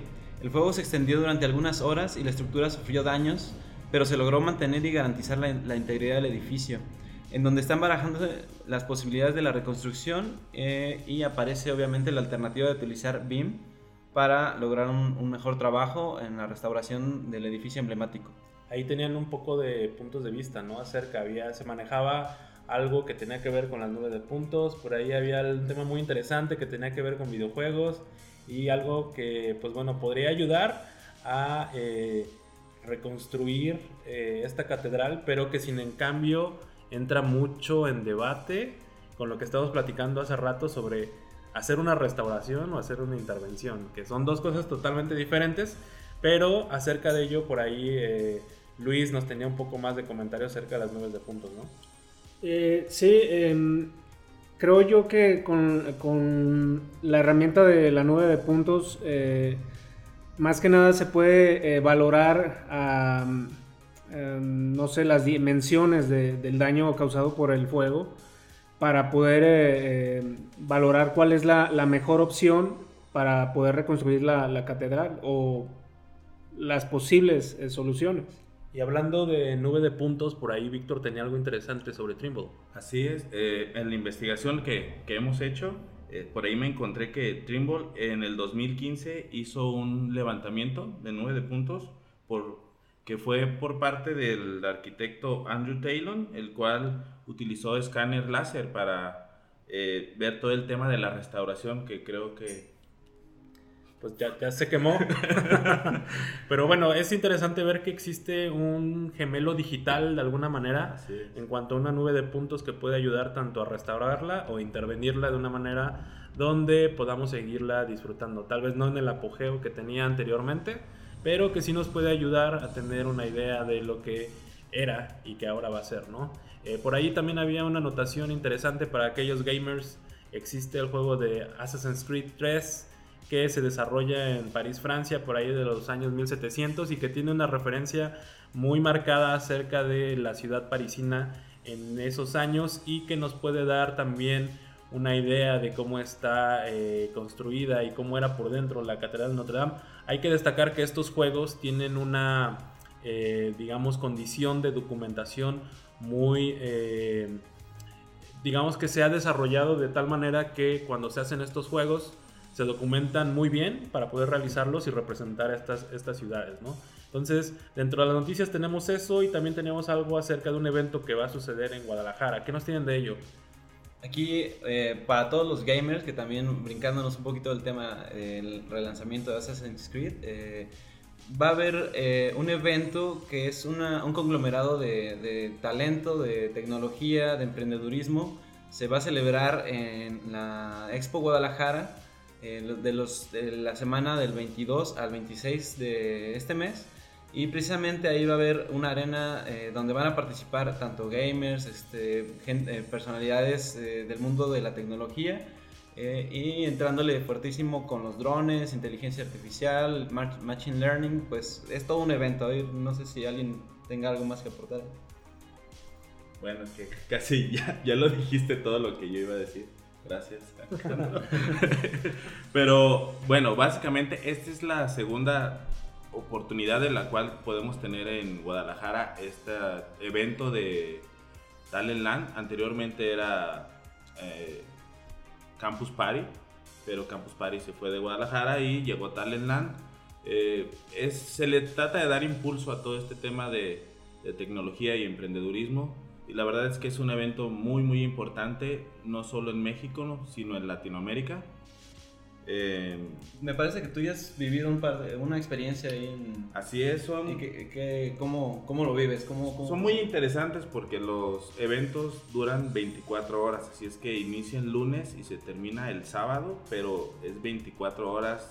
Hay chavos que literalmente no duermen. Hay hackatones, ¿no? Así este hay tipo de eventos donde hay retos para la comunidad tecnológica, donde deben de superarlos, tienen tiempos límites y donde se, eh, a través de la presión, se alimenta la, la- la creatividad de las personas, ¿no? Y es un evento donde convergen tanto gente de otras industrias como la industria que a nosotros nos, nos concierne, que es la arquitectura, la ingeniería y la construcción. Muy recomendado, se va a realizar en Guadalajara, Jalisco, eh, del 22 al 26 de abril. Tal vez cuando estén escuchando esto ya fue el, el, este, el evento, pero por ahí Víctor iba a visitar el evento, ¿no? seguramente nos traerá más noticias sobre ello. Así es, voy a tratar de, de cubrir el evento, de hacer algunas entrevistas con al- algunas personas que estén trabajando con realidad aumentada, realidad mixta, con el uso de drones.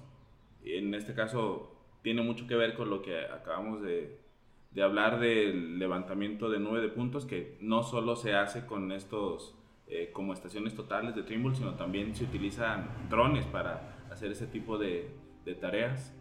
Pero eh, se cubrirá el evento esperando eh, tener em, buenas entrevistas o buenas este, secciones para poder hablar en, en el próximo podcast. Muy bien, y eh, estará presente por ahí también Ninja Pollo, ¿no? Sí, pues ahí nos pasaron la, la nota de que iba a hacer su aparición, así que alisten la, la, la tarjeta gráfica, Nvidia o lo que tengan ahí a la mano para que se los, se los autografíe o les haga algún comentario ahí. Para todos aquellos que se perdieron el podcast anterior, estuvo con nosotros o nos acompañó en una entrevista Cuauhtémoc Escárcega, alias Ninja Pollo, quien se dedica básicamente a eh, pues el análisis de tecnología enfocada al sector de gaming, pero decidimos hacer una entrevista donde lo centrábamos un poco más a saber cuál era su opinión acerca de las tarjetas gráficas para la industria profesional. Entonces, si lo perdieron, escuchen el episodio anterior y con esto vamos a la última noticia que tenemos para ustedes, que vamos a hablar un poco acerca de los Microsoft HoloLens. ¿Qué nos tienen que decir acerca de ello? Bueno, en este caso, eh, hablando de los Microsoft HoloLens, en, en febrero del 2019, durante el evento Mobile World Congress en Barcelona, Microsoft eh, presentó sus gadgets de gafas inteligentes de realidad mixta desarrolladas y fabricadas por Microsoft con la ayuda de su inventor, el ingeniero brasileño Alex Kinban, el cual él saltó a la fama por haber desarrollado Kinect y posteriormente eh, la primera versión de los HoloLens. Y ahora lanzan esta segunda versión de los HoloLens que tiene características más enfocadas al uso eh, en la industria. No sé si alguien... Estoy bastante, bastante emocionado de ver los videos que uno puede encontrar ahí de la presentación o también en la página de Microsoft. eh, de cómo, cómo estos lentes, bueno, pues han mejorado con respecto a la versión anterior, pero también eh, el paso gigante que se puede dar en nuestra industria para llevarle modelos tridimensionales a las personas que van a ejecutar, por ejemplo, la obra, que es creo donde puede tener mayor impacto esta tecnología en, en la construcción. Ya el, el- en este caso el, el- albañil, el fierrero pudiera tener una, una visión este, muchísimo más acercada al trabajo final de lo que va a ejecutar, en lugar de ver la, la realidad este, mutilada de un plano, ¿no? Perdón. Ta- También pudiera ser eh, factible para, para un factor de venta, ¿no? También para los proyectos cuando el cliente puede eh, sentir el, eh, cómo se quedaría en la, en la realidad el espacio, ya amueblado quizás. Eh, yo creo que puede ser un factor muy importante en, el, en, el- en venta. Que de hecho es, tiene una mucho mayor ventaja en ese sentido el que el cliente pueda tener una sensación de inmersión. En el caso de una persona, por ejemplo, que va a comprar un, un departamento en una cierta altura de un edificio, puedes incluso sentirte, sentir el vértigo, ¿no? De, de, estar a esa altura. Algo que no se puede recrear inclusive cuando tú construyes el departamento muestra porque ese siempre va a estar a un nivel de planta baja, ¿no? lo puedes subir. Este, esto está acercando un poquito más al cliente a la sensación de, del ambiente en el que va a experimentar una vez que tenga ya el producto final. Sí, además y no solo sentirte inmerso, sino sentirte que realmente estás ahí, porque esta realidad mixta eh, te permite ver lo que básicamente serían como hologramas que tú puedes manipular con tus, con tus manos, porque tus manos se, se, vuelven, una herramienta. Se vuelven una herramienta, mandos, en este caso hablaba un poquito del que el inventor había hecho Kinect, o había inventado Kinect, y en Kinect sucede lo mismo, Kinect eh, escaneaba tu cuerpo y los movimientos de tu cuerpo para poder hacer estas interacciones con videojuegos. En este caso con HoloLens, tus manos se convierten en unos mandos. Así es que tú pudieras llegar a tomar elementos que no existen, que son parte de esta realidad, y poderlos mover, cambiar de color. Así que es una experiencia más allá de sentirte inmerso dentro de una realidad alterada, que era como yo la conocía, que ahora ya eh, encuentro que le llaman realidad mixta. Sí, así es, esta tecnología tiene bastante potencial y con esto vendríamos terminando algunas de las noticias que tenemos para ustedes en esta emisión, pero sin antes poder despedir esta sección con los nuevos integrantes de ella que estarán produciéndola desde Guadalajara, Jalisco, ¿no es así chicos? Pues muchísimas gracias por, por la oportunidad, ojalá eh, nos den su retro eh, y pues encantados de colaborar aquí con un gustazo con Manuel que nos vino a visitar. Así es, pues muchísimas gracias por la oportunidad y solo nos queda ir sumando habilidades para ir mejorando esta sección de Industry Feedback y pues dar un mejor resultado. No, pues nada, eh, agradecerles eh, la oportunidad a mi tocayo Luis. Eh, espero que en conjunto, en equipo, podamos compartirles eh, noticias de toda esta rama de, tecnología y, herramientas en general y que con su feedback eh, podamos este, retroalimentar, eh, sobre todo aportando más ideas. Bueno, con eso cerramos la sección Industry Feedback y nos vamos a Turn Off. Turner, comentarios de la comunidad, retroalimentación, sugerencias y todo aquello que te gustaría cambiar. Turner.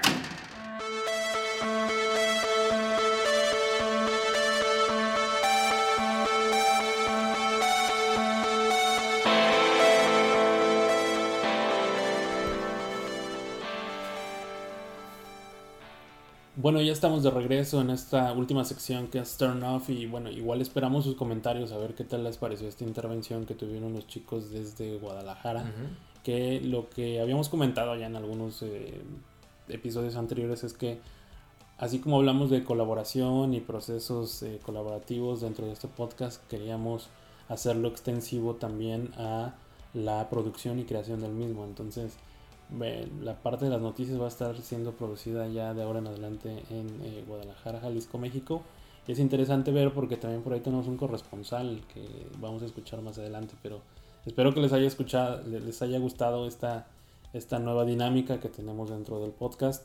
Y este, por ahí tenemos a un amigo que este, nos mandó un mensaje, un corresponsal desde España, Pablo. Eh, nuestro amigo David eh, Barco Moreno, que nos platica un poquito acerca del Beam Summit, ¿no? Ya, nos, nos platicó, nos dejó un mensaje también, uh, este, y uh, nos, nos, encantaría este, poder tener de ustedes también uh, noticias, información acerca de estos summits o grupos que están haciendo. Entonces pasamos a ese audio. Muy buenas compañeros de Share Coordinates, Luis Manuel Sánchez, Pablo Medina. Eh, les habla el arquitecto tecnólogo, BIMTech Coach David Barco desde España, eh, acudiendo a la llamada que, realizaron los compañeros de Share Coordinates eh, para dar unas pinceladas de qué es lo que está sucediendo en el mundo BIM por España y por Europa y en concreto para, un evento, para comentar un evento que se ha realizado en las últimas semanas en España, el European BIM Summit. ¿no? Antes, de, antes de comentar el, el, congreso, eh, me, gustaría agradecer esta, esta oportunidad y eh, esta manera de unir esfuerzos entre los diferentes canales, ¿no? Share Coordinates o las acciones que estamos realizando desde aquí con otros canales de divulgación como Bean Channel. Y, la verdad es que hay una cosa que me gustaría agradecer especialmente a Luis Manuel y a Pablo, que es la, dedicatoria que, dieron a la memoria de mi padre fallecido en el episodio 9, que fue algo realmente bonito y la verdad es que nunca, nunca había visto nada parecido en mi entorno y, fue algo sorpresivo y que me llevaré para siempre y que da muestra de la calidad humana de, de estos compañeros por encima de, su profesionalidad que ya es eh, bastante alta. Y bueno, vamos a ir al grano porque si no nos vamos a poner todos a llorar. Y la verdad es que bueno, quería, quería comentar el, el European Summit desde, desde diferentes aspectos. ¿no? Una parte eh, más... Em, más enfocada en lo que es el Congreso en sí mismo, otra parte más en la, en la parte eh, técnica humana y luego ya entrando en, algunos comentarios sobre las, las, ponencias. La verdad es que la figura eh, del European Summit, que es uno de los congresos más importantes que se celebra en España y yo diría que en Europa también, nace de la figura de Ignasi Pérez Arnal, es un arquitecto eh, también es eh, tecnólogo, eh, divulgador y una de las personas que, más está empujando el BIM en, España, creando iniciativas realmente interesantes como, el European Summit, pero también BIM Tour, que es una, acción para llevar el BIM a diferentes ciudades de, España a lo largo de los, de, los, de los próximos años, o un congreso realmente importante como es el Rebuild, enfocado en, en, todos los aspectos de la tecnología y la construcción, fusionando eh, todo el aspecto eh, más del material, más de más de los productos eh, de los propios fabricantes, de las propias casas comerciales, con todo el apartado de tecnología fusionándolo en unos, en unos espacios realmente interesantes. Ya en Barcelona en el año 2018 hubo una primera edición, este año va a haber otra edición en Madrid y bueno, esto muestra este carácter de, de, Ignasi Pérez que se refleja claramente en el European Mint Summit, ¿no? ¿Qué es el European Mint Summit? Bueno, ya es su quinta edición en este año 2019 y la verdad es que es un enfoque alineado a, los países europeos, como su propio nombre del Congreso indica, es un Congreso con un carácter realmente internacional, el, número de ponentes extranjeros que vienen es, importante y todos los años se dedica a un país o, a una zona geográfica eh, concreta. ¿no? Este año 2019 pues estaba enfocado en la región de Finlandia. Eh, la escala del Congreso es, realmente interesante, ¿no? Eh, yo he participado de las cinco ediciones en tres y siempre se han superado las 400 personas, 500 en algún, en algún caso, ¿no? Eh, hay un aspecto que lo hace realmente atractivo, ¿no? Que es la ciudad de Barcelona. cualquier persona que haya visitado esta ciudad y haya visitado otras ciudades de España encontrará que es una ciudad con un carácter europeo eh, total, ¿no? Y, esa mezcla entre lo latino y lo europeo hace que, que sea una ciudad muy interesante de vivir o de participar en un evento como, como el European BIM Summit. ¿no? Si a esto le sumas un, marco arquitectónico realmente interesante como es el AXA Auditorium, eh, con, un, con, un, nivel de calidad eh, técnica realmente importante, bueno, pues ya tienes varios ingredientes que hacen atractivo eh, este congreso. ¿no? A esto le tenemos que sumar claramente una organización eh, muy, muy exquisita, eh, con un nivel técnico y humano bastante, bastante destacable, que evidentemente se apoya en una serie de sponsors eh, que son que tienen una potencia importante que ya son están fidelizados que están garantizando esta continuidad no alguno de ellos es de, un carácter internacional reconocido como la marca eh, de Sanitarios Roca, que es una de las marcas más importantes de, España en este sentido. ¿no? Eh, y también yo creo que destacaría que está alejado de un clásico evento en el que quizás esté monopolizado o marcado por la, por la marca Autodesk, ¿no? que todos conocemos eh, estos congresos en el que se habla constantemente de, de, los softwares de Autodesk, que están muy bien, ¿no? Y que, bueno, pues tienen, tienen su, su espacio. pero yo creo que es, un punto diferencial de, del European Summit, ¿no? El, el que es, más global, más internacional y, el enfoque es más holístico, ¿no? Entrando ya en la parte más, eh, más técnica, ¿no? Las, el Congreso se organiza con una serie de, de, ponencias eh, lideradas por un por un, eh, moderador siempre bastante bastante reconocido no de aproximadamente 10-20 minutos con una, mesa redonda que, bueno, mesa redonda realmente son...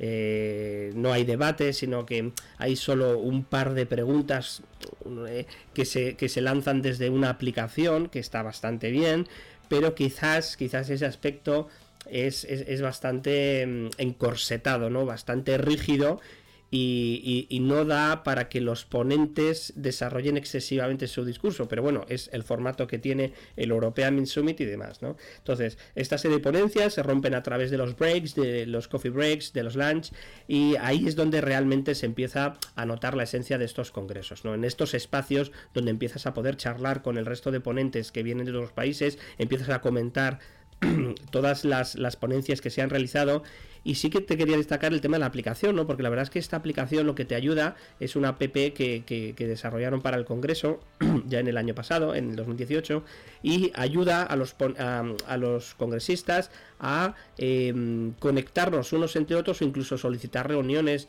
con los ponentes de una manera organizada y la verdad es que esto tiene bastante interés, ¿no? Aparte que lógicamente en la aplicación puedes seguir eh, todo lo que es el programa del Congreso y ver eh, pues eso, donde quieres enfocarte en la atención, donde quieres hacer los meetings, etcétera, etcétera, etcétera. Quizás en el European Summit destaca el día previo, es decir, el, European son dos días, eh, jueves, viernes ha sido este año, pero el miércoles se ha, se ha hecho una, eh, un evento eh, que se llama el BIM Experience, en el que cerca de 17 ponentes que cuentan casos de éxito, pero esta vez en un formato de una hora. Y también con un público algo más reducido.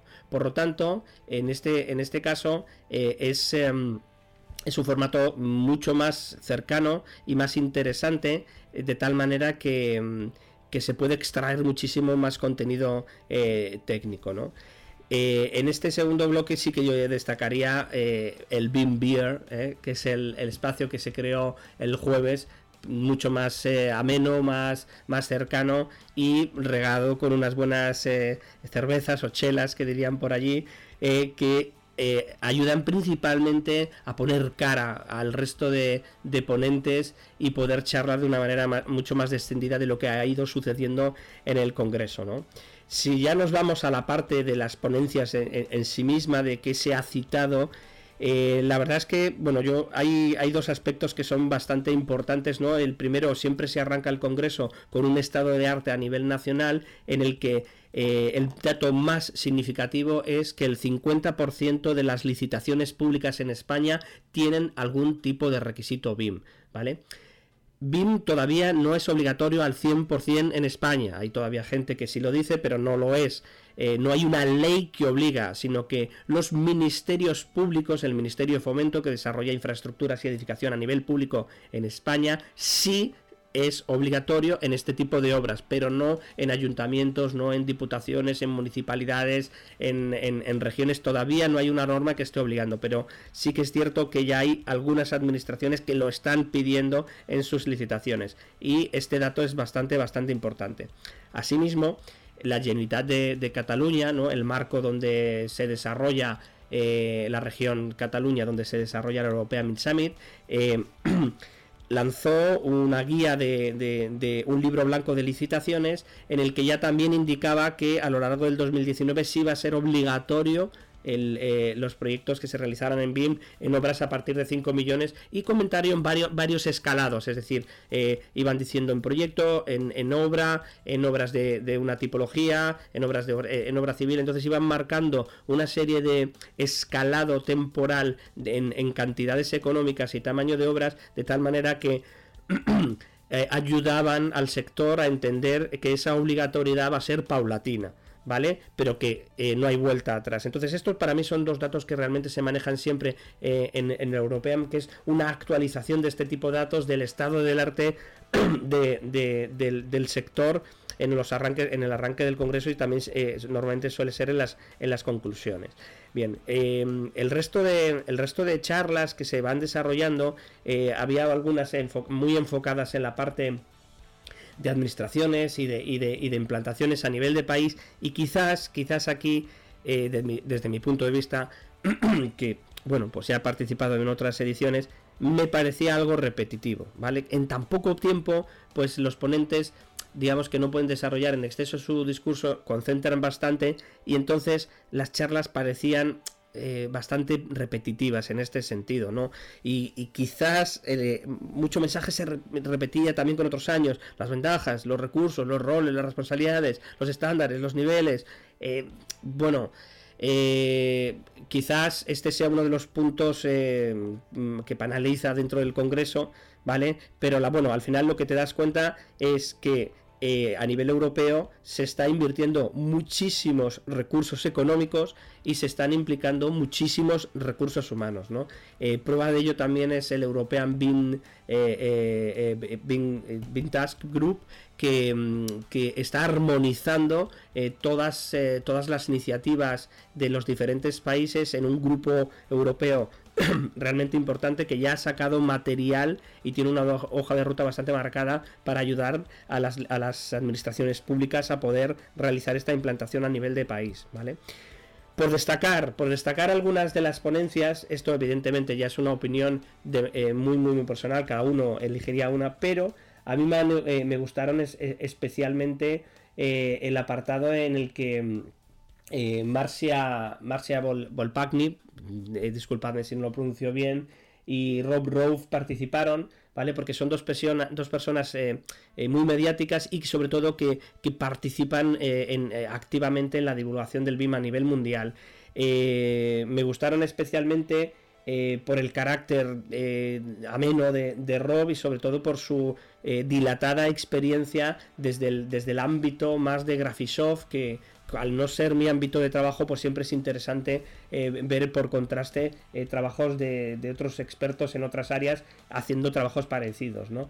Y me gustó especialmente el trabajo de Marcia porque desde hace muchísimos años desarrolló eh, un trabajo académico de niveles de desarrollo y vino a contar los, lo que realmente, el aspecto más importante que son los nuevos niveles de desarrollo. Oh, Dios mío, hay uno más, sí. Bueno, realmente es que desde la Unión Europea, desde el trabajo de, de Group, se está destacando eh, la importancia de los eh, Level of Development Need. Es decir, los niveles de, de desarrollo o información, ¿vale? Niveles de información necesarios. Entonces, eh, eh, este aspecto es bastante, bastante importante porque son los niveles de desarrollo que el cliente, que la administración, que la propiedad debe marcar como críticos para el desarrollo del proyecto. Entonces, se está hablando de ese nuevo concepto, el eh, LOIN, Level of Information Need, y hubo, un, hubo, un, desarrollo realmente interesante por parte de Marcia en, en este sentido.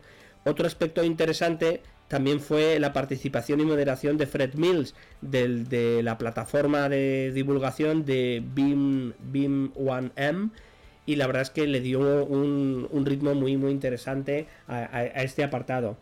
El resto de ponencias, todas interesantes, todas con aspectos de valor añadido, algunas muy enfocadas en blockchain, que también eh, eh, ayuda un poco a, entender el desarrollo de, este, de esta parte que para algunos, a mí en concreto, todavía me sigue resultando compleja.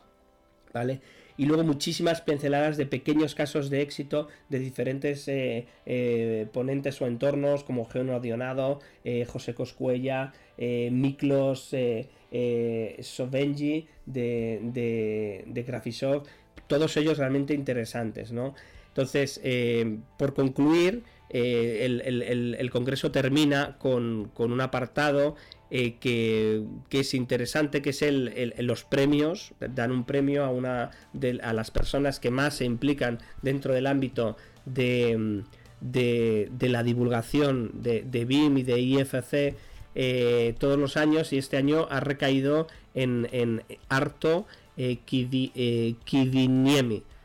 Una persona muy comprometida con, con, con, todo lo que es la divulgación y el fomento desde el punto de vista académico y, y, dentro de las instituciones de, de todo lo que es la parte de IFC y de los estándares internacionales y bueno es un reconocimiento que, hace que hace el Congreso y que la verdad yo eh, animo a que eh, todos los eh, podcasts o entidades reconozcan la labor de, determinados tipos de trabajos a través de este tipo de reconocimientos que es una forma de, premiar en la labor de gente que, lleva todo esto eh, pues con, muchísimo ánimo y, con muchísimas ganas de ayudar como, como está haciendo eh, Share Coordinates. Así que yo nomino ya a Share Coordinates a que, a que les demos un premio por el trabajo que, están realizando.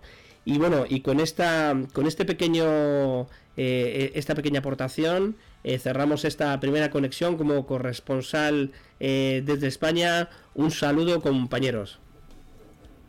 Bueno, y eso fue nuestro amigo David Barco. Saludos, David. Saludos por allí hasta España. Muchas gracias por, por darnos un poco de, input y de feedback acerca de qué es lo que sucede en el Deep Summit en España. Y pues bueno, es de esta parte como de eventos y, de... Eh, me parece que él por ahí tenía en, su, en su página personal este como este calendario de eventos que crea a, lo largo del año, que es lo que tiene que ver este con con BIM. Entonces, dejen veo si lo encuentro ahorita rápido este, en, en internet para poderles darles el dato, porque creo que él publica este como calendario de los eventos que hay durante el año acerca de BIM, no importa de dónde sean. Wow, él, los publica, entonces es, es, interesante este, verlo. Y por ahí querías este, mm, compartir el WhatsApp, Pablo, por aquí tenemos para, para las personas. Si a ustedes les gustaría eh, mandar un mensaje o algún este, audio de voz que es mejor para poderlo publicar dentro de el podcast con alguna pregunta en específico que tengan relacionado con la metodología. Eh, va de nuevo el número, es eh, primero tienen que poner el signo de más, luego el número 1, 619 535 6032.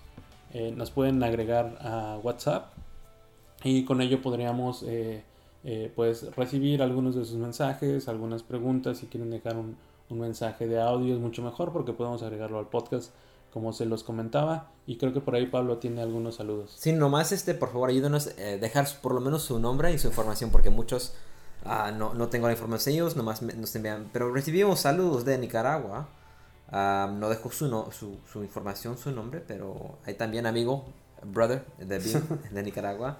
También nuestro amigo, eh, otra vez, eh, Evelio Sánchez, desde España, Bimbras.